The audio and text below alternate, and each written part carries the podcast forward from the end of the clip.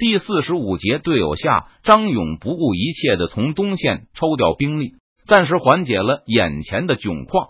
调回来的几十个骨干和一百多个亲兵营的新兵填补上了战线，让张勇不至于立刻崩溃。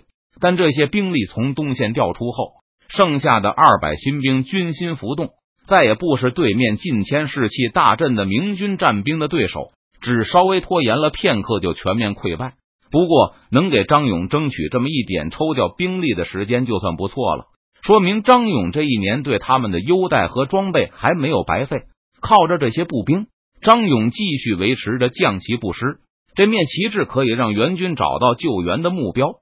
张勇不断的点燃烽火，极力催促王明德赶快来增援。为了让援兵更快的给自己解围，虽然兵力不足，但张勇还是尽力掩护左翼的同伴，以保证王明德来源的通道畅通。也是为了激励那些胆战心惊的同僚继续抵抗，不要抛下自己逃跑。不过，王明德的援兵依然不见踪影，而击溃了东线的亲兵营后，明军的披甲开始从侧翼压过来。虽然张勇抛弃了部分士兵，争取了一点时间，但如果王明德不能赶到的话，这笔欠债还是要还的，而且得加上利息。最北面的清军逃跑后，万县主力营背后的明军也没有追击，而是转向跟进。当这支明军隐约出现在主力营的侧后时，被逼到南边的清军开始绝望，大批的武甲兵和失去建制的披甲兵开始向明军投降。一般武甲兵总是能得到宽恕的，披甲兵如果没有血战，也有机会被胜利者赦免。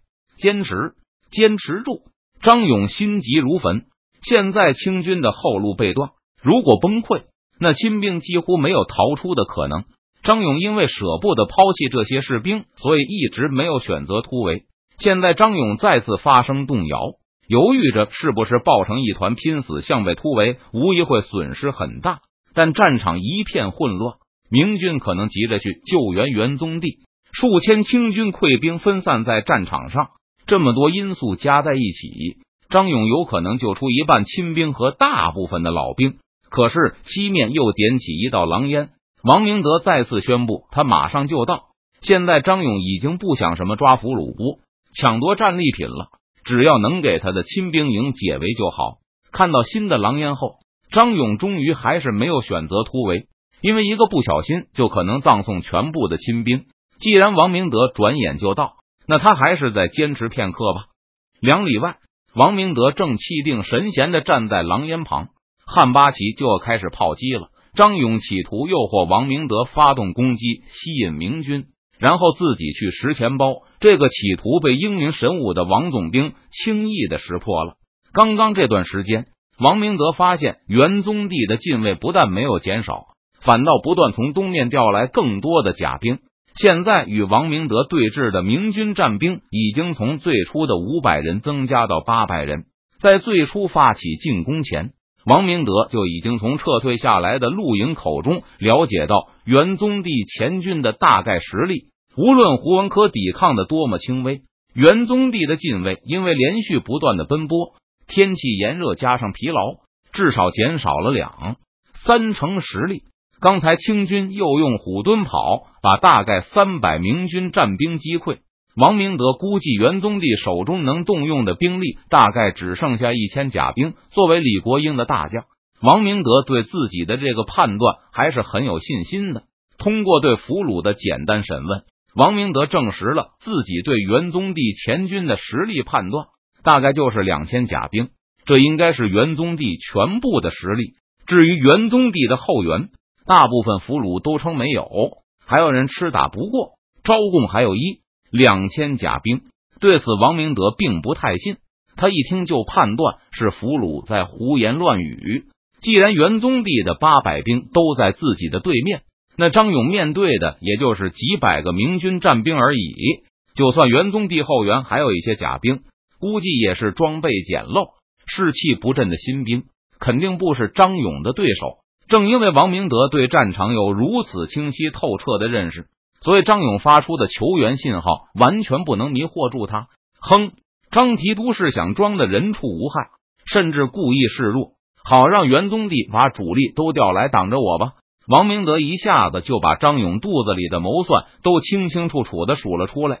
他认为张勇的信号明摆着是骗王明德进攻，而两里外传过来的鼓声很可能是明军的后军尝试给元宗帝解围。王明德知道，明军不过是以府兵为主，撑死有几百上千个战兵，绝不可能突破张勇的防线。如果张勇不是为了防备元宗帝突围，那不追着明军的后军打就不错了。既然张勇做得了初一，那王明德也做得了十五。他毫不犹豫的下令释放信号，告诉张勇自己正在发起猛攻，以引诱张勇主动出击，把元宗帝的注意力再从自己的眼前引回去。除了王明德以外，战线上其他的清军将领也纷纷释放烽火，一起向张勇报告他们正在高歌猛进。不过，他们和王明德一样按兵不动。此时赶到元宗帝正面的清军披甲全加起来，一共有一千八百多人，算上张勇、胡文科所部，就是四千露营披甲。如果再加上袁家文弼的汉八旗，就是五千披甲，用五千打两千，而且两面夹击，还有大炮、火铳。有张勇、王明德这样的宿将和他们手下的精兵。按说，这根本不是势均力敌的对抗，而是对明军单方面的屠杀。就算一千汉八旗不参战，四千露营披甲夹击两千明军战兵，也是必胜的局面。清军将领们心情轻松，胜券在握，觉得这场胜利也不缺他们的那一点力气。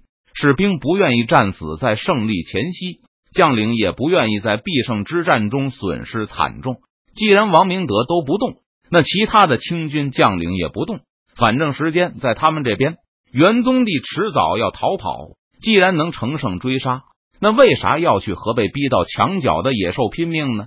一开始看到张勇求援的信号时，西面的清军将领还感到很惊讶，但等看到王明德一边静坐一边升起猛攻的信号后，脑筋再迟钝的将领也反应过来，这是张提督在骗咱们呀！想通了这点后。解围部队的指挥官们心中对张勇也都十分不满。张提督，你家大业大的，还是前军的总指挥，打了胜仗肯定也是您的头功，但却总想着让我们这些苦哈哈的小将去打头阵。刚才放水让元宗帝抽调部队来挡我们，现在还发假信号，像让我们去踢铁板要头功，战利品不让，还不想损失自己的兵马。这前军总指挥未免也太没担当了！难道你张提督的手下是人命，我们的手下就不是人命了吗？西线那几道全力解围的狼烟，对张勇来说是最大的激励。刚才西北明军一度已经冲上了高台，但张勇带着贴身卫士亲自反击，硬是把明军又打下了坡去，还让对方付出了十几条性命。但等东面的明军从张勇的东北方向发起进攻后，张勇再也无力维持与左翼的联系，他不得不彻底放开西线，把手头所有的兵力都调过来抵抗来自西北、东面两面的压力。随着新的从北面开到的明军加入战团，张勇左翼的友军彻底崩溃了。位于张勇西南方向上的残存友军一半投降，一半继续向江边撤退。逃到江边有什么用？张勇气愤的大叫起来。朝着那些逃走的友军背影骂道：“你们当你们自己都是王进宝吗？八百亲兵已经折损的只剩下三百了，失去了侧翼的掩护后，明军就会进一步包抄，然后从西南、东北、西北三个方向上围攻张勇，而东南就是长江。张勇自问也不是王进宝。再说跳进长江容易，游去哪里呢？下游可是万县。”难道要游过三峡，穿越夷陵、江陵，直奔武昌，投奔湖广总督吗？王八羔子，坑死老子了！事到如今，张勇哪能不明白，援军是彻底指望不上了。驱散了自己西南的友军后，新到的明军就能开赴前线增援元宗帝。王明德就算真心实意的进攻，也未必能打进来了。张勇已经猜到了西线的真实情况。在这生死关头，陕西提督终于大彻大悟。王明德也是宿将，肯定能推断出元宗帝大概的实力。所以根本不会相信自己是生死一线。他们断定了自己是想骗他们出击好多，占一些功劳，摊上这样的队友。张勇真是欲哭无泪，全军覆灭，兵败生死就在眼前。张勇现在就是想突围，也没有多少机会了。明军西线没有压力，能够全力围剿他。发烽火信号，传令全军总攻。听到张勇这个命令后，疲惫不堪的卫士们都愕然。胡文科远遁。周围的友军飞翔急逃，周围的明军也又一次要冲上高坡了。号令总攻，号令已经不存在的清军总攻吗？没错，就是号令总攻。张勇看出了手下心中的迷惑，重复道：“命令全军进攻。”既然想通了，王明德为何不进攻？张勇就知道他该发什么命令了。等这个号令发出后，王明德等解围部队肯定以为张勇。胡文科他们已经杀散了那些明军，再不进来抢攻就抢不到了。刚才张勇已经断定，一旦明军的部署调整完成，王明德就是真心实意的想给自己解围，也未必做得到。而且，要是明军势大，王明德他们多半会认为张勇已经没救了，而倾向保存自己。那样的话，张勇就是真没救了。现在是张勇最后的机会，只要王明德一头撞进来。